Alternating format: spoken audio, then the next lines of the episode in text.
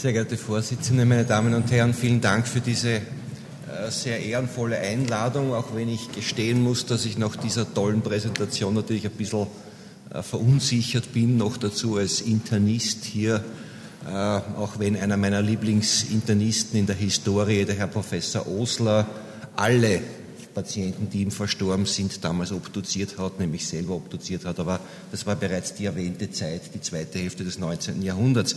Mein Thema ist jetzt ein bisschen anders. Ich werde es äh, eher kürzer machen. Was kann die Krankenhaushygiene äh, leisten, um die Qualität, die Behandlungsqualität in einem Spital äh, zu ergänzen, also bevor der Patient verstirbt. Damit komme ich zum Schlagwort der Surveillance. Surveillance ist ein neudeutsches Wort für Überwachung.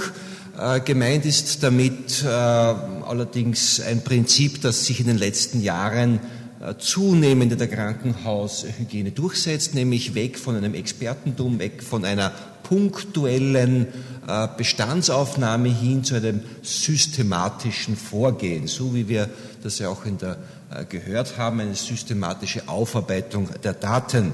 In dieser Infect Surveillance gehen wir davon aus, äh, dass wir ich hoffe, ich kann mit diesem Ding jetzt umgehen, jawohl, dass wir fortlaufend systemische, äh, systematische Daten sammeln, analysieren und auch ein Feedback geben.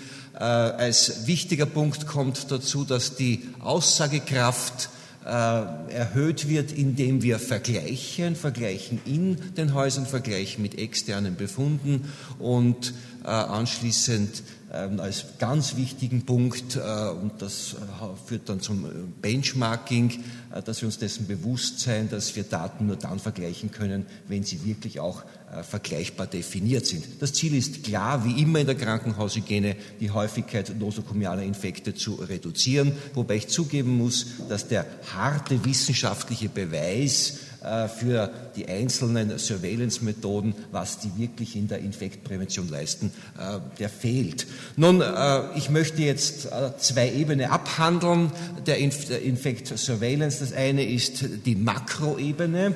Seit etwa eineinhalb Jahren ist das auch im Krankenanstaltengesetz vorgeschrieben. Es ist nicht mehr den Häusern überlassen, punktuell äh, zu schauen, was sich tut, sondern der Gesetzgeber verlangt von uns die Teilnahme der Krankenhäuser an einer wissenschaftlich fundiertem Surveillance-System oder anerkannten Surveillance-System. Das ist im Krankenanstaltengesetz so vorgeschrieben. Das heißt, es geht hier um Benchmarking, es geht darum, dass wir hier Referenzzentren brauchen, dass wir hier definierte Indikationen plus definierte Krankheitsbilder beschreiben und dazu kommt Schulungsangebote und eine Datenverwaltung, also im großen, im Makroraum.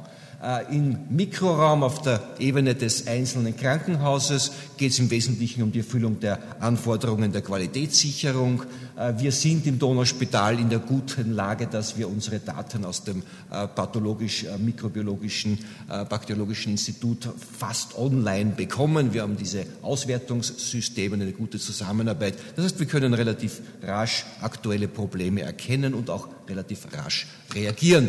Beginnen möchte ich mit dem Makrosystem. Es gibt heute für unseren Bereich ein ganz großes Referenzzentrum in Deutschland. Es gibt ein zweites ausgehend von EU-Projekten, Helix-Projekt, das sich dann in Österreich als ANIS-Projekt manifestiert hat. Aber man muss realistischerweise sagen, dass dieses Zentrum, das nationale Referenzzentrum in Deutschland, das dieses äh, KISS-System, das Krankenhaus-Infektionssurveillance-System anbietet, einfach heute führend ist. Und Sie sehen bereits an dieser doch recht großen Liste, was hier alles angeboten wird an einzelnen Bereichen, die man hier einbringen kann. Man muss nicht alles machen, man kann sich entscheiden, dass man an der Händehygiene teilnimmt, an der Überwachung, äh, an der Surveillance oder im Bereich der Neonatologie, Onkologie oder im OP-Bereich. Also das ist sehr flexibel äh, gemacht. Äh, so schauen dann derartige Befunde aus. Das sind also ähm, ähm, Daten äh, aus dem Handkiss, also eine recht witzige Idee. Man misst in Liter den Verbrauch an Händedesinfektionsmittel und bricht das herunter auf Tage, auf Patiententage und kann dann ungefähr sagen, wie oft pro Tag greift ein Arzt zum Desinfektionsmittel im Management dieses Patienten. Und das sind hier Daten von Intensivstationen. Und Sie sehen nur ganz rechts hier die unterschiedlichen Disziplinen. Im Schnitt haben wir 25 Mal die Händedesinfektion bei einem Intensivpatient pro Tag. Nun, 25 mag ja schon einmal ganz gut klingen. Der Tag hat 24 Stunden. Man muss sich also vorstellen, dass äh, bei so einem Patient mit diesen Apparaten rein statistisch gesehen einmal pro Stunde ein Mitarbeiter eine Händedesinfektion macht. Also das ist schon relativ wenig und noch weniger wird es dann an den Bettenstationen. Äh, das sind hier auch wieder diese Daten des Handkiss, also der Verbrauch des Desinfektionsmittels an Nicht-Intensivstationen, interne Abteilungen, chirurgische Abteilungen. Und da ist natürlich das Erstaunliche, dass die Chirurgen fast weniger Händedesinfektionsmittel verbrauchen als die Internisten, was ja auch nicht ganz dem Tätigkeitsprofil entspricht. Aber da muss man schon sagen, fünfmal pro Tag am Bett eines Patienten eine Händedesinfektion, das ist etwa jede dritte Stunde, dass jemand hier zu einem Händedesinfektionsmittel greift. Das ist also schon eindrucksvoll wenig, was immer man dann mit den Daten machen kann. Nun, etwas ist bei diesen großen Zentren immer gut, wenn man sich nicht sicher ist, äh, wo man selbst, äh, ob man selbst ein Problem hat oder wie man international liegt. Das sind Daten aus unserem Haus, ESBL, ein multiresistenter Erreger. Und ich glaube, die Kurve zeigt unser Problem. Diese Erreger haben deutlich an Häufigkeit zugenommen. Und jetzt kann man in diesem KISS-System eigentlich sehr schön sehen, dass wir nicht alleine sind mit diesem Problem. Das sind die KISS-Daten mit demselben Erreger resistent gegen äh, diese äh, bestimmten Orten von Antibiotika. Und man hat praktisch die idente Kurve und weiß, man hat ein eher internationales Problem als ein rein lokales Problem. MRSA ist ein Klassiker in der Auswertung. Auch dieser Erreger braucht nicht vorgestellt zu werden. Es werden die Fälle ausgearbeitet. Sie sehen hier die Daten des Hauses mit den Einzelfällen, mitgebrachte Patienten, nosokomiale Patienten, also Patienten, bei denen erst später dieser Erreger dazugekommen ist. Und hier ist wieder der Vergleich mit den, äh, mit den, äh, mit den Benchmarking-Häusern. Dazu muss man sagen, äh, dass äh, dieser Vergleich natürlich nicht ganz kritiklos äh, gemacht werden kann. Sie sehen hier einer der großen Unterschiede zwischen den statistischen Häusern und meinem Haus. Das hier sind etwa sieben Nasenrachen Screening-Abstriche auf MRSA pro 1000 Patiententage und hier unterscheiden wir uns doch gewaltig, was den Aufwand betrifft. Und man kann jetzt fragen, was kommt zuerst? Haben wir weniger MRSA oder haben, weil wir weniger Screening machen oder machen wir weniger Screening, weil wir weniger MRSA haben? Aber nicht unerwartet haben wir auch weniger MRSA-Zahlen. Also dieses Benchmarking macht aufmerksam auf ein Problem, aber beantwortet nicht zwingend äh, die Frage nach der Ursache. Äh, eines ist sicherlich dann erklärbar, warum äh, die Rate an sogenannten Spitals-MRSA höher sein muss als im Schnitt der anderen Häuser, weil wir weniger Screening machen und daher den Erreger später finden. Aber in Summe, wenn wir uns die MRSA-Raten anschauen, liegen wir ganz gut. Also es ist immer wichtig, hier zu interpretieren. Das sind hier die Angebote, die Schulungen, die Einführungskurse. Also das ist wirklich gut aufgebaut. Da leider Gottes äh, muss man sagen, können wir hier lokal wenig bieten. Es gibt einen Ansatz, äh, das, was die EU mit Helix macht, in Wien umzusetzen. Aber wenn Sie auf diese Homepage gehen, Sie kommen hier nicht weiter. Äh, das ist eine Andeutung sozusagen und hat also momentan ähm, Performance-Schwierigkeiten, um es noch modern auszudrücken. Äh, Tatsache ist, in Österreich wird sehr viel zwar von oben gewünscht, aber dann eigentlich gibt es den Hintergrund nicht, das wirklich durchzuführen. Das heißt, dieses ANIS-System, das Austrian Nosocomial Infection Surveillance System, das ist momentan etwas aus dem Tritt gekommen. Das heißt, diese deutsche Schiene, die bietet sich an. Nun, Inhalt im Haus ist dann äh, unterschiedliches, zum Teil nach außen postoperative mit dem Vergleich äh, der deutschen Arbeitsgruppen, aber dann auch nach innen die einzelnen Erreger, MRSA, Clostridien sind schon genannt worden und ganz wichtig für uns immer die Ausbruchssituation. Und da möchte ich Ihnen kurz so eine Ausbruchssituation beschreiben und die, äh, das Management, das wir also hier äh, gewählt haben. Sie sehen hier angedeutet ein Problem, nämlich die Zunahme auch hier wieder eines Erregers Clostridium difficile, der sich durch leichte Übertragbarkeit, aber auch durch klinische Probleme auszeichnet. Und am Ende dieser Kurve war eigentlich klar, hier gibt es eine Dynamik, hier haben wir ein Problem. Äh, nun, äh, wenn man die klassischen Methoden der Infektsurveillance nimmt, dann schaut man, woher kommt das Problem und kann das dann in den konservativen Fächern relativ leicht festmachen. Sie sehen hier denn die Zunahme über das Jahr, also das ist also sehr konservativ hier nachgesehen. Äh, warum interessiert uns das jetzt im Detail, was dahinter steht? Nun, äh, es gibt publiziert zwei Möglichkeiten, auf Clostridium difficile zu reagieren. Die Möglichkeit Nummer eins, das ist hier in dieser Publikation der rote Pfeil, ist das Implementieren von strengen, auch aufwendigen Hygienemaßnahmen. Und in dieser Publikation hat das wenig gebracht. Und die Möglichkeit Nummer zwei ist hier eine Änderung der antiinfektiven Therapie, die hier offensichtlich, zumindest für die Autoren, zu einem Erfolg führt. Das heißt, es gibt wenn man das Problem erkennt, zwei Reaktionsmuster, die beide nicht ohne Aufwand sind. Die Frage ist, welches Muster passt für unser Haus. Nun, die erste Frage ist, wie verbrauchen diese betroffenen Stationen Antiinfektiva?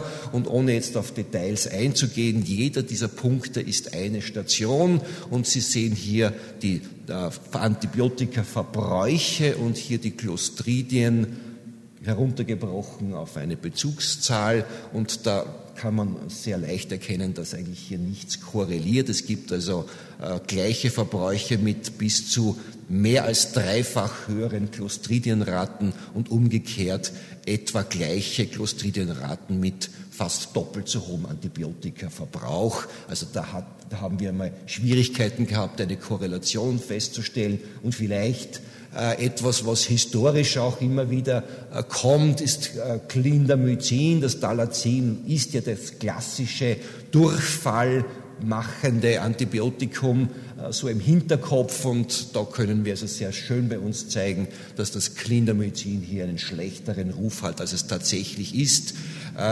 In der Urologie der Kindermedizinbedarf null, trotzdem hier reichlich Clostridien. Ähnlich ist in der Neurologie. Dort ist sozusagen auch die Neigung, das zu geben, nicht allzu groß aus Angst vor der Diarrhoe und doch relativ massiv Clostridium difficile, während die Orthopäden dieses Kindermedizin ganz offensichtlich ganz anders verwenden und überhaupt keine Probleme mit Clostridien haben. Also das zeigt sehr schön, dass wir sehr viele Gedankengänge haben, die nicht mehr einer Überprüfung ganz standhalten. Wir haben uns dann konzentriert auf die Bereiche, äh, wo wir besonders große Probleme, wo wir besondere Dynamik haben. Sie sehen hier einen Aufriss des Donauspitals mit den einzelnen Funktionsbereichen und im Bereich der konservativen Fächer haben wir also hier einige Stationen mit besonders hohen äh, Befallsraten genommen. Wir haben dann auch wieder sehr konventionell geschaut, wann sind diese Patienten hier gelegen, gibt es Bezüge zwischen diesen Patienten und man hat natürlich hier so das Gefühl von kleineren Ausbruchsherden, würde aber dann schon meinen, dass zum Beispiel an dieser Station es sich doch um abgesetzte äh, Infektionen handelt. Das sind hier die einzelnen Wochen hier unten, Kalenderwochen und das sind einzelne Erkrankte entsprechend ihrer ähm, Lokalisation im Haus. Also dieses Bild würde uns als Mischung zwischen Einzelansteckung, Übertragung erscheinen. Das, was uns dann überrascht hat, war die moderne Methode der der Typisierung. Dieses Bild verdanke ich der AGES. Diese Methode haben wir nicht im Haus. Wir brauchen sie auch nicht, ist sehr aufwendig und noch nicht ganz standardisiert. Aber in diesem Fall war es sehr nützlich, äh, dieses Bild zu haben. Man sieht bei den einzelnen Erregern einfach eine sehr äh, gleichförmige Bandenanordnung. Und wenn Sie das jetzt über das Haus legen, dann kommt eigentlich das Überraschende an diesem Befund, dass wir hier in diesem Bereich, in diesem Bettenturm eigentlich nur einen einzigen Typus haben, ausgestreut über alle Ebenen, in allen Bereichen. Das heißt, wir haben hier tatsächlich einen einen einen Klon, der hier an den internen, den konservativen Fächern quasi ausgebrochen ist, unabhängig vom Antibiotikaverbrauch, nachgewiesen durch die Typisierung. Und Sie sehen, das restliche Haus hat diesen Klon de facto nicht. Das heißt, war also sehr auffällig. Dementsprechend haben wir die Hygienemaßnahmen umgestellt. Das ist ja bei Clostridien die Schwierigkeit, dass eben das Desinfektionsmittel nicht wirkt, dass man das Händewaschen einführen muss. Und Sie sehen dann einerseits das Resultat äh, fürs Erste, äh, dass wir das Gefühl haben, die Probleme lassen nach durch die Änderung äh, unserer Hygienemaßnahmen. Und das andere, in der Zwischenzeit haben wir viel mehr typisiert. Sie sehen auch, dass das Bild bunter geworden ist. Dieser Typ O53 ist immer noch dominant erscheint aber jetzt bereits auch in anderen Bereichen, was ich nicht jetzt lobend erwähnen möchte, aber zumindest haben wir eine bessere statistische Streuung dieses Erregers über das Haus und wir sehen hier, dass auch in diesem Turm jetzt sozusagen die, die Typenverteilung bunter geworden ist. Das heißt, die Patienten bringen natürlich wieder neue Typen herein, aber das Problem, dass hier jeder den sozusagen Idententyp hat, das haben wir jetzt nicht mehr. Eine Frage, äh, die auch nicht unerheblich ist, vor allem in den konservativen Fächern bei Patienten, die über Monate hinweg äh, immer wieder Clostridien positiv werden, äh, ist die Frage, sind das Neuansteckungen durch Hygienemangel, kriegt er von seinem Nachbarn wieder Clostridien oder ist es derselbe Erreger, äh, der wieder auftaucht in der Stuhlflora und wir sehen, dass das überwiegend derselbe Erreger ist, der wieder herauskommt, das heißt nach der Behandlung nicht nachweisbar ist und dann wieder aus der Stuhlflora sich weiterentwickelt. Einzelne finden wir mit einem äh, sozusagen Typenwechsel, aber das eher typische ist, dass Patienten, die nach einer Pause wieder Clostridien bekommen, denselben Typ haben. Äh, auch hier wieder äh, die Datenlage jetzt, weil die Frage ist, äh, wie schlecht äh, liegen wir mit diesen Befunden. Und Sie sehen auch wieder ein Problem des Benchmarkings, dieses Clostridien-Modul, dieses KISS-Modul ist ja relativ frisch und Sie sehen hier die Daten aus meinem Haus, dieses eine Haus mit den Patienten, die aufgenommen werden, Patiententagen. Und wir haben also hier diese 190 Fälle runtergerechnet, fünf pro 1000 Patiententage. Im Vergleich zur Statistik sind 4,6. Also wir liegen hier im vergleichbaren Bereich mit den Spitälern, die daran teilnehmen. Aber das Problem ist in dem Fall äh, die die Anzahl der Häuser beziehungsweise das, was diese Häuser im Schnitt versorgen. Also die sind wesentlich kleiner als das Donauspital mit 18.000 Aufnahmen versus 45.000 äh, Aufnahmen. Also das ist eines der Probleme, die wir bei solchen Systemen sehen, dass initial vor allem äh, die Vergleichbarkeit nicht ganz so äh, gegeben ist und der Versorgungsauftrag ist hier halt ganz anders als hier. Zuletzt aber doch noch äh, ein Aspekt äh, der Surveillance, der gerade bei dieser, bei dieser Problematik aufgefallen ist und damit sozusagen schließt sich wieder der Kreis zur Obduktion. Ähm, äh, an und für sich sammeln wir ja die Befunde von Menschen, die noch leben, haben aber im Rahmen dieses Clostridien-Kies nachgesehen, äh, die Kulturen und den Outcome und haben also dann zu unserer Überraschung entdeckt, dass doch pro Jahr ein bis zwei Patienten mit durch Obduktion gesicherter pseudomembranöser Diarrhoe versterben. Das haben wir eigentlich nicht gewusst. Und wenn man sich die Leidensgeschichte dieser Patienten anschaut, so ist es auch sehr schwierig, diese Daten zusammenzuführen. Sie sind in einer klinischen Abteilung entlassen worden, kommen dann von zu Hause mit Fieberdurchfall über die Aufnahmestation, über die chirurgische Abteilung, zum Teil über die interne bis hin zur Intensivstation. Und die Stuhlkultur, die der Erste abnimmt, die findet dann eigentlich nur mehr ganz schwer den Weg in die finale Krankengeschichte. Also das ist sozusagen wieder äh, der also der Bogen hin zur Obduktion und wir haben also dann in den Obduktionsbefunden die pseudomembranöse Colitis dann rekonstruiert. Das heißt, diese zwei Todesfälle waren uns eigentlich nicht bewusst und damit möchte ich schließen. Diese Surveillance ist für uns hilfreich. Hilfreich ist der systematische Ansatz. Und natürlich fühlen sich manche verfolgt. Es ist also nicht sehr leicht, den Chirurgen zu motivieren, an solchen Systemen äh, festzuhalten. Aber auch das haben wir heute schon gehört, dass das Bewusstsein hinsichtlich Fehlermanagement ein bisschen noch nachhinkt. Und da ist halt manchmal äh, das Gefühl, hier überwacht zu werden, stärker als äh, der Gedanke der Qualitätssicherung. Ich bedanke mich für die Aufmerksamkeit.